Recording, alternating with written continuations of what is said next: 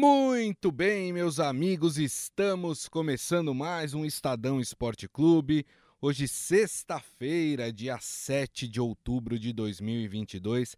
Sejam todos muito bem-vindos ao nosso programa e, claro, já convido vocês a participar e participar muito do nosso programa através da nossa live que é transmitida nas mídias digitais do Estadão: Facebook, YouTube, Twitter e também o LinkedIn. Aproveita que está por lá, compartilhe o programa, curta o programa, é sempre importante também para gente. Combinado, turma? Bom, vamos falar de rodada do Campeonato Brasileiro, mas aí a gente já vai juntar duas rodadas de uma vez, hein? Porque teve rodada no meio de semana, teve jogos importantes ontem e já amanhã temos jogos importantes também acontecendo pelo Campeonato Brasileiro, amanhã, domingo, enfim, né? Jogos aí completando a 31 rodada eh, do Campeonato Brasileiro. Depois dessa 31 rodada, vão faltar apenas sete rodadas para o término do Campeonato Brasileiro. E o Palmeiras, ó, pra mim, ó, duas mãozinhas já na taça, hein? Só falta levantar o caneco. Palmeiras goleou ontem o Curitiba em casa e aumentou a sua vantagem na primeira colocação do Campeonato Brasileiro. Vamos falar também do São Paulo, São Paulo que conseguiu uma virada ali no finalzinho do jogo, né? E com isso o São Paulo dá um respiro, São Paulo eh, se recupera um pouco da decepção de ter perdido a Copa Sul-Americana, né? O São Paulo chega a 40 pontos e está somente dois da do G8, né? Do G8 que vai dar aí uma vaga para a Libertadores. E o Rogério Ceni desconversou, hein? Não quis falar muito sobre o seu futuro no São Paulo. A gente vai falar sobre isso. Mas antes, deixa eu dar uma boa tarde para ele, Robson Morelli. Tudo bem, Morelli? Boa tarde, Grisa. Boa tarde, amigos. Boa tarde a todos. Ô, Gris, eu queria falar da estreia do Hendrick, garoto de 16 anos, no profissional do Palmeiras. Vamos falar muito disso, mas queria abrir o meu comentário sobre essa partida. Emocionante para ele, para a família dele, para a torcida do Palmeiras, para quem o viu desde os 11 anos de idade lá no Palmeiras, aos 16, 16, hein, gente?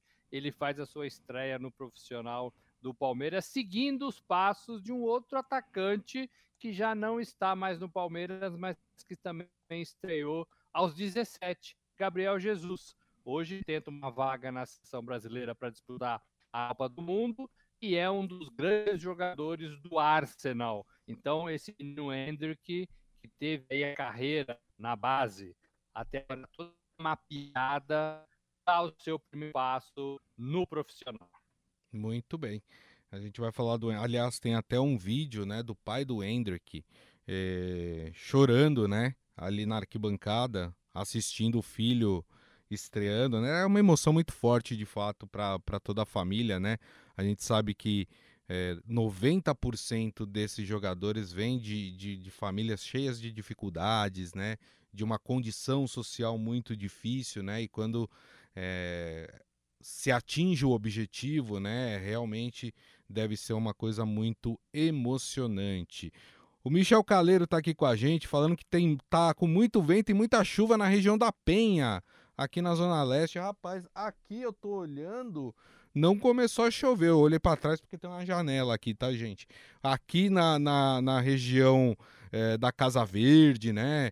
Onde fica a, o, o, Estadão, né? O prédio do Estadão, por enquanto não tá chovendo, viu? Então, ali pelos lados da Zona Leste, informa o Michel Caleiro, já tá chovendo.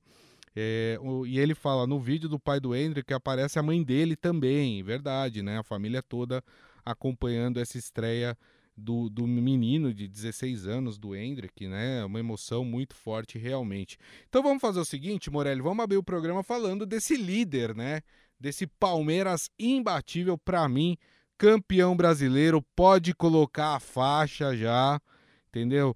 É, para mim não tem nenhuma equipe na, na, mesma estabilidade, na mesma regularidade que o Palmeiras uh, que possa fazer frente ao, ao time verde aí uh, e ameaçar o título do Palmeiras. O Palmeiras com essa vitória por 4 a 0 sobre o Curitiba, Palmeiras chegou a 66 pontos, abriu 12 do segundo colocado, que é o Internacional, que é um time inconstante dentro do campeonato, assim como o terceiro colocado, que é o Fluminense, e o Palmeiras já abriu 15 pontos do Fluminense, né? É, Para mim, talvez o único time aí que possa dar aí algum ar da sua graça e, e ameaçar o título do Palmeiras seja o Internacional. Mesmo assim, não vejo o Inter com essa força, né? Então, uh, o Palmeiras aí é, ampliando sua vantagem, Morelli, e muito próximo do título brasileiro, né? Ganhou de 4 a 0 do Coritiba, jogou muito bem o tempo todo, não deu a menor chance para o Coritiba, um time que está numa situação muito complicada e é um time muito fraco, né? O Palmeiras atropelou o Curitiba diante aí de 39 mil torcedores, quase 40 mil torcedores. Então, esses 12 pontos de vantagem, Grisa, eles dão muita tranquilidade para o Palmeiras nessa reta final. A gente vem falando disso há algum tempo. Não é só o Palmeiras é, é, que está fazendo o seu, o seu dever de casa e jogando com seriedade todas as suas partidas. Todas as suas partidas. É, o Palmeiras não tem rival no Campeonato Brasileiro. Fazia tempo que a gente não via isso no Campeonato Brasileiro um, um líder sem rival. A gente fala muito de é, viradas históricas no Campeonato Brasileiro, times que estavam liderando perdiam é, posições e quem estava abaixo subia, é, decisões até ali na última, penúltima rodada da competição. Hoje a gente não olha para o campeonato, olha para a tabela e a gente não consegue enxergar nada disso, Grisa, nada disso. Uhum todo mundo praticamente jogou a toalha em relação à sua à perseguição ao líder Palmeiras. Uhum. Todo mundo. Ninguém mais fala em ah, vamos tentar ser campeões é, da, do Campeonato Brasileiro. Vamos tentar estragar a festa do Palmeiras. Ninguém mais fala isso. O que se comenta é a posição do G4, do G6, da vaga para Libertadores, da pré-Libertadores. É só isso que interessa nessa reta final. E é uma reta longa, né? É uma reta longa, porque faltam oito rodadas ainda. É uma reta longa e só se fala disso até agora. Então, o Palmeiras nada de braçadas, como você falou, abriu 12 pontos. São quatro partidas, né? Então, o Palmeiras tem quatro partidas na frente dos seus concorrentes para ganhar Para se ter uma ideia, Morelli, olhando os critérios de desempate, é, o Internacional ele precisaria de cinco rodadas em oito para ultrapassar o Palmeiras. Quer dizer, é, é, impossível, né? O Palmeiras já está com a mão na taça. E o Palmeiras, o próximo jogo do Palmeiras é contra um time lá da zona do rebaixamento, o Atlético Goianiense, né? É, arrisco até a dizer que o Palmeiras pode confirmar seu título, não matematicamente, mas é, é uma impressão que eu tenho, o Palmeiras pode confirmar o seu, o seu título já na próxima rodada. É, na verdade, agora só falta confirmar matematicamente, né, Grisa? Porque é, tudo nos leva a crer, e não só a torcida do Palmeiras, é, a mídia, é, a torcida dos rivais, todo mundo olha para a tabela e tenta adivinhar em qual rodada o Palmeiras vai consumar a sua, a sua campanha no Brasileirão. Né? É, é, o que você falou, é muito difícil, muito difícil de acontecer. É, os estatísticos, a, a, matemática dá 99% de possibilidade de o Palmeiras Exato. ser campeão. Então, assim, é, é, é uma questão de tempo, né? É uma questão de tempo. É, na 31ª, na 32ª, na 33ª, né? Qual rodada o Palmeiras vai ganhar o seu, o seu título? joga bem, sobra em campo, e ontem fez a estreia desse menino, que é um menino ainda, mas que já é um menino profissional do Palmeiras. É verdade. E olha, matematicamente, dependendo, claro, dos resultados dos seus adversários, o Palmeiras pode inclusive confirmar o título é, no clássico contra o São Paulo, né? É, se Inter perder duas partidas, o Fluminense perder duas partidas e o Palmeiras ganhar a próxima e a partida contra o São Paulo, o Palmeiras pode até confirmar já seu título no clássico contra o, o São Paulo. O Michel Caleiro falando, sou palmeirense, estava um tanto quanto cauteloso, mas agora com 12 pontos de frente, digo que já foi, né? Uh, o Adi Armando, é uma pena porque o Palmeiras jogou o Campeonato Brasileiro, os outros times não conseguiram. Parabéns à gestão técnica e administrativa do Palmeiras em relação a isso. Lembrando que é, o Palmeiras ganhando o título brasileiro, o Abel Ferreira completa aí o, o, o, a sua tabelinha, né?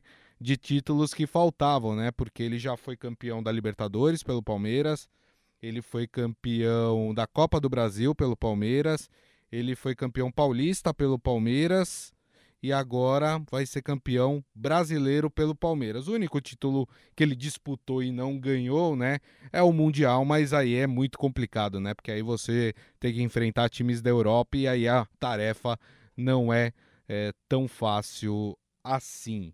Morelli, você estava falando do Hendrick, né? É, eu queria que você falasse um pouco dessa importância, né, do Palmeiras já dar uma moralzinha aí para esse jogador de 16 anos, que começa aí, já é um xodó da torcida, né? Mas começa a atuar aí no time profissional do Palmeiras. Ô Grisa, agora para ele começa para valer, porque ele já estreia no profissional, ele sai da sua vida de jogador de base, de categorias inferiores, é, e vai começar a traçar o seu plano como um jogador profissional. O Brasil já teve tantos outros, né? Nessa mesma condição, é, e ele é mais um. O que, que esse menino carrega é, consigo nesse, nessa nova fase? Ele carrega é, a expectativa de se, de se transformar num grande jogador para o Palmeiras. Existe isso porque os números e as atuações mostram que ele fez tudo isso na base e ele até já começa a jogar e jogar bem contra garotos ou ao lado de garotos quatro anos mais velho do que ele, por exemplo, no sub-20, ele é sub-16. É, isso faz uma diferença na formação. É, e agora ele vai encarar os marmanjos do profissional. Né? Tem jogadores da sua idade, não, mas tem jogadores próximos da sua idade, uhum. né? É, é de, de 18, 19, 20, 21 anos. O Santos mesmo tem alguns jogadores nessa faixa etária que já jogam é, há algum tempo, né? 18, 19 é, 20 anos. É, e, e que mais? E é, uma, e é olhado como uma promessa também para fazer dinheiro no clube. A multa rescisória dele hoje é de 300 milhões de reais. Tem gente que já fala que ele não vai ficar muito tempo no Palmeiras, não dá para saber isso. É. Né? Ele tem muita gratidão, a família dele tem muita gratidão ao Palmeiras. É, e eu acho hoje, né? Hoje, acho pouco provável que ele não faça, não siga os comandos das pessoas dentro do Palmeiras. Perfeito. É, daqui cinco anos, três anos, pode ser que ele pense diferente, pode ser que ele seja influenciado, pode ser que ele tenha outros sonhos é, e aí vá para a Europa, como parece ser o caminho natural. Né, parece ser um caminho natural. Então tem duas, duas, duas é, possibilidades, né, para eles, para ele ajudar o Palmeiras esportivamente e fazer dinheiro é, para o Palmeiras numa possível venda para o futebol da Europa. Não vejo outro caminho uhum. para ele nesse momento. E aí, Gris, ainda falta acabar de ser lapidado. Ainda é um menino afobado. Ainda é um menino... Ontem estava muito ansioso, normal, nervoso. Né, poderia ter feito dois gols ontem, né? Dois gols. Um ele fez o que deveria ter feito e a bola não entrou, o goleiro defendeu. O outro ele fez uma jogada mais plástica, mais individual, quando a melhor, a melhor solução seria o passe para um companheiro no meio da área. Não no final da jogada, mas um pouquinho antes ele poderia ter feito o passe e o Palmeiras poderia ter feito o quinto gol. Mas eu entendo toda a ansiedade dessa estreia, o gol que ele queria fazer e oferecer para o vô que morreu, ninguém reclamou com ele. Temos que entender que é um menino de 16 anos e que pode errar à vontade, é, não deve ser cobrado ainda como, como é, um, um, jogador mais experiente. E o auxiliar. Um, um, caminho. E o auxiliar do Abel falou bem sobre isso, né? Porque o Abel estava suspenso, né? Vamos lembrar. Então foi o auxiliar que comandou o time do Palmeiras. É, ele falou: olha, o Hendrick é muito jovem, ele ainda vai errar e acertar muito, né? É, o torcedor precisa ter isso na cabeça. É um garoto de 16 anos, vai errar e vai acertar muito, né? Ele está em desenvolvimento. Ele não é um jogador já é, feito. Ele é um jogador em desenvolvimento e acredito que a torcida do Palmeiras é, sabe disso, tem isso, tem isso muito claro. O Adi Armando falando, o Hendrick ontem quase deixou dele. Abel tem que colocar em todos os jogos agora, nem que seja um tempo. Eu acho que é esse o planejamento, né? O Palmeiras aí é, com com a, o título bem encaminhado aí, é bem provável que o Hendrick apareça mais vezes, né, Morelli? Para ganhar experiência, para se enturmar com jogadores maiores e mais velhos, mas tem muito atacantes no Palmeiras pedindo passagem, né? É. Tem muito atacantes que querem jogar também. É hora de colocar também esses jogadores para ter um pouquinho mais de minutagem é, de futebol ali do, na temporada. É, eu, eu, eu, imagino assim, quando o Palmeiras consumar o seu título, é, muda tudo, os jogadores vão ter um descanso, quem jogou menos vai jogar mais, quem jogou mais vai parar de jogar. Porque lembrando que o Palmeiras está nessa pegada, Grisa, desde janeiro, né? Desde janeiro, quando disputou o Mundial é, e não conseguiu ganhar. Então é uma pegada longa, né? É uma pegada longa. É, e aí, o Palmeiras já fez aí 66 jogos na temporada. É muita coisa, é muita Sim, coisa. Verdade. Bom, o Palmeiras só vai voltar a campo agora na segunda-feira, dia 10, quando enfrenta o Atlético Goianiense em Goiânia. Então a gente vai falar mais sobre essa partida na segunda-feira. Só registrar aqui o Michel Caleiro, é preciso ter muita cautela com esse menino. Já vimos exemplos sobre algumas jovens promessas que sumiram. É verdade, tem toda a razão. Vamos falar de outro time que jogou ontem, vamos falar do Tricolor Paulista, vamos falar do São Paulo, São Paulo que parecia que ia ter um mais um resultado ruim dentro do Campeonato Brasileiro, mas aí no finalzinho do jogo conseguiu a sua virada sobre o América Mineiro fora de casa e com isso o São Paulo sobe para 40 pontos e agora é o décimo colocado do Campeonato Brasileiro, está apenas dois do tal do G8, né, que pode vir a ser é, o, pode ser um G6, na verdade o G6, né, hoje em dia o São Paulo está a oito pontos do G6, né, então é, tem um longo caminho a ser percorrido aí para conquistar uma vaga na Libertadores. Mas o que ficou também em suspenso aí, Morelli, foi é, a coletiva do Rogério Ceni, né? O Rogério, Ceni é, não dando qualquer indicativo se vai permanecer ou não no São Paulo, né? Ô, Gris, aí é uma situação delicada para a diretoria do São Paulo. Eu sei que existe toda uma paixão, um respeito, uma gratidão de 25 anos é, ao Rogério Ceni como jogador é, profissional do clube, mas isso deixa a situação muito delicada, porque a diretoria não pode ficar à mercê da decisão de um, de um treinador, é, mesmo sendo o Rogério Ceni. Rogério Ceni não pode ter a prerrogativa de ele decidir quando ele bem entender se ele quer ficar no São Paulo ou se ele vai embora. O que, que a gente imagina? A gente imagina que a, a vaga na Libertadores, se o São Paulo conseguir, pode ser determinante para que ele fique. Se o São Paulo não conseguir, e hoje o São Paulo não tem vaga, é, ele vai embora. Ou a gente pode entender que ele está esperando uma vaga de algum clube da Europa para trabalhar na Europa. Eu custo acreditar que ele trocaria o São Paulo por qualquer time do futebol brasileiro hoje. Uhum. Até porque ele vem falando muito do, do amor, né?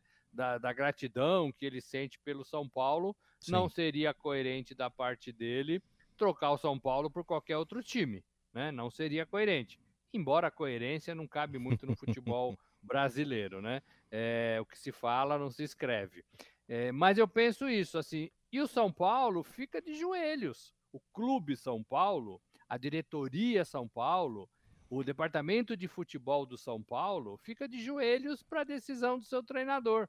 Não pode, né? É, é, você, o, o, futebol já tem que estar tá pensando em 2023. Objetivos, né, as metas, é, a reformulação do elenco, venda e compra de jogadores em posições estratégicas, é, baixar folha de pagamento, quais são as competições, o calendário, o que, que o São Paulo vai fazer para 2023. Tudo isso, ou boa parte disso, envolve a presença do treinador. Como é que o São Paulo pode traçar tudo isso se ele não sabe se o seu treinador vai ficar ou vai embora? Não estou nem falando da competência, da avaliação que o Rogério Ceni deve ter, como qualquer outro treinador em fim de temporada. Estou é, falando, não estou falando da paixão também que existe de Rogério Ceni, São Paulo, é, diretoria do São Paulo, o presidente do São Paulo, Júlio Casares, era um torcedor é, fanático do São Paulo, né? Geralmente o presidente é. é, é então ele deve morrer de amores pelo, pelo, pelo Rogério Ceni e já Sim. declarou isso. Só que ele é um presidente hoje do clube. Ele tem que tocar a máquina independentemente das paixões. Exato. Por isso que eu acho que a SAF, Sociedade Anônima do Futebol, é, é, entra numa hora em que talvez tenha uma ruptura com esse sentimentalismo do que existe Isso. no futebol e com o profissionalismo é, que está pedindo Perfeito. passagem. Né? O Rogério não pode ser ele o cara que vai falar, não, eu fico. Quando? Ah, quando eu quiser decidir, eu decido. Pode ser lá no Natal, pode ser no Ano Novo, pode ser semana que vem. Não pode ser assim. Sim. Né? O Perfeito. São Paulo tinha que ser mais incisivo. O São Paulo quer o cara, o São Paulo avalia o, o Rogério, o treinador, como cara para tocar o futebol em 2023, tá bom, tudo bem. É uma avaliação dos dirigentes do São Paulo. Então, ó, meu filho, você tem que decidir isso essa semana. Senão nós vamos procurar um outro treinador. A gente tem que tocar a vida. Né? E o São Paulo fica à mercê disso. O São Paulo é muito grande para ficar à mercê disso, mesmo tendo o Rogério Ceni como o seu treinador, com toda a sua história de 25 anos, é, é chamada de mito, né? No Morumbi. É isso aí. Tem toda a razão. É, agora sobre o São Paulo, Morelli. Oito pontos do G6, São Paulo aí tentando é, subir, tentando essa vaga na Libertadores. No domingo, São Paulo tem um jogo também importante no Morumbi, quatro da tarde contra o Botafogo. É, como é que você vê esse São Paulo? Você vê esse São Paulo com força para conseguir essa vaga, para tentar chegar nessa vaga? Ô, Grisa, eu sempre olhei para o São Paulo como um time que pudesse render mais do que ele rende. Sempre olhei para o Rogério como um treinador que pudesse entregar mais do que ele entrega. Acho que o Rogério do, do, do Fortaleza foi legal, o Rogério do Flamengo também. São Paulo, acho que ele deixa um pouco a desejar. Eu acho que sim, o São Paulo vai jogar cinco das nove partidas que faltam para ele dentro do Morumbi, dentro da sua casa. Rogério já pediu o apoio da torcida. É importante que o São Paulo esteja na Libertadores do ano que vem. Mas é importante, como nós falamos ontem, Cris, ou anteontem, saber o que vai fazer na Libertadores. Não adianta só entrar na Libertadores e ser um franco atirador. Sim. Né?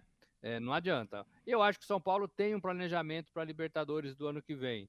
Eu, eu, vejo que o São Paulo pode crescer um pouquinho mais a cada ano, mas as coisas precisam ser mais bem tratadas. Eu vejo o São Paulo melhor do que é, é, é, os times que estão à frente dele, por exemplo, Botafogo e América. São dois times que eu acho que o São Paulo, o, é, o São Paulo é melhor. Não, melhor o América, América, o São Paulo, inclusive, venceu ontem, né? E melhor que o Botafogo. Hum. Mas na classificação, eles estão acima do, do, do, São Paulo. Então eu, eu, penso que o São Paulo tem aí um caminho para percorrer. E vai enfrentar times da parte de baixo da tabela. Teoricamente, mais fáceis. O problema do São Paulo são os 13 empates. 13, né? Tô checando aqui, mas são, são 13 Paulo... empates. São 13 empates 13 empates. Competição. Isso. 13, né? É, nenhum time acho que empatou tanto quanto o São como o São Paulo. Deixa nenhum. eu dar. Não, teve é, um, é, o Ceará. Não, não, o Ceará. O Ceará teve 14, 14, né? isso. É. Assim, é muito ponto, é muito ponto perdido, é muito empate. São Paulo tivesse vencido e teve chance de vencer pelo menos três dessas 13 partidas, São Paulo estava lá em cima, né? Então, assim, existe da onde tirar. Né? O São Paulo tem que errar menos dentro de campo, São Paulo tem que errar menos na beira do gramado, estou falando do Rogério Ceni. Em algumas partidas ele mexeu mal, atrapalhou um pouco o time. Sim. Atrapalhar, não sei se é a palavra certa. Ele não, ele não faz para atrapalhar, né? Ele faz e dá errado, né? É, é, então, mas eu vejo potencial nesse São Paulo. Eu penso que o São Paulo é, consegue a sua classificação para a Libertadores. Legal. É, e começou com a vitória ontem de virada no América fora de casa. É. O, o São Paulo agora tem alguns jogos importantes, né? É, nesses jogos que faltam, eu destacaria aí dois que são mais complicados para o São Paulo. O São Paulo acho que pega o Fluminense no Maracanã né, nessas rodadas finais e pega o Palmeiras, né? Tem o clássico com o Palmeiras daqui duas rodadas, né? Então, é, destacaria esse. Mas o São Paulo também vai pegar a Juventude, que é o lanterna do campeonato, e muito provavelmente vai pegar um Juventude já rebaixado no campeonato, enfim. Né? O São Paulo tem aí algumas partidas que pode dar a ele essa, essa condição de classificado para a próxima Libertadores. Mas quero ouvir do Morelli o palpite dele para São Paulo e Botafogo no domingo. Eu fico com São Paulo. São Paulo 1 a 0 no Botafogo. 1 a 0 no Botafogo. É. É, eu iria por aí também. 1 a 0, 2 a 1. Acho que São Paulo Sem ganha. Sem sobras, mas... né, Grisa? Sem Uma... sobras. Né? É, mas ganha de pouco. Não acho que São Paulo goleia, não. O Michel Caleiro acha que o Rogério Ceni vai sair do, do São Paulo, né? Vamos ver, vamos ver, vamos acompanhar aí essa novela São Paulo Rogério Ceni. Agora sabe um time que pode ajudar o São Paulo, Morelli, nessa busca por uma vaga na Libertadores? Qual? O Corinthians. É. É, o Corinthians amanhã, nove da noite, joga em casa contra o Atlético Paranaense. Por que estou dizendo isso? Porque o Atlético Paranaense é o sexto colocado com 48 pontos. Se o São Paulo ganha e o Atlético Paranaense perde para o Corinthians, o São Paulo diminui essa vantagem para cinco pontos, né? Então o Timão pode sim ajudar, não só se ajudar, como ajudar também o time do São Paulo. Eu estou dizendo se ajudar porque o Corinthians também, assim, está na quarta colocação, está garantido na Libertadores por enquanto, 51 pontos, mas o Corinthians não pode começar a vacilar nessa, nessa reta final do Campeonato Brasileiro, porque, por exemplo, o Atlético Mineiro tem 46 pontos, tá ali a 5 do Corinthians, né? O Flamengo que está atrás tem 49, dois pontos. O Atlético Paranaense, que é o adversário, tem 48. Então, quer dizer, o Corinthians não pode dar sopa pro azar, né, Morelli?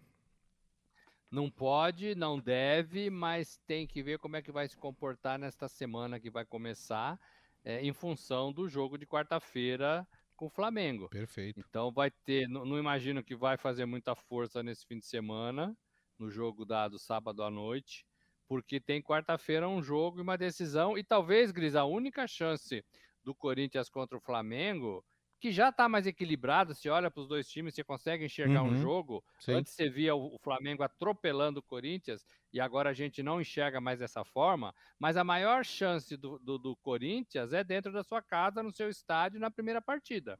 É ali que ele tem que se impor e tentar fazer algum resultado. É, é, jogar no Maracanã, no jogo da volta, é mais complicado, todo mundo sabe. Não que não, não seja possível, mas é mais complicado.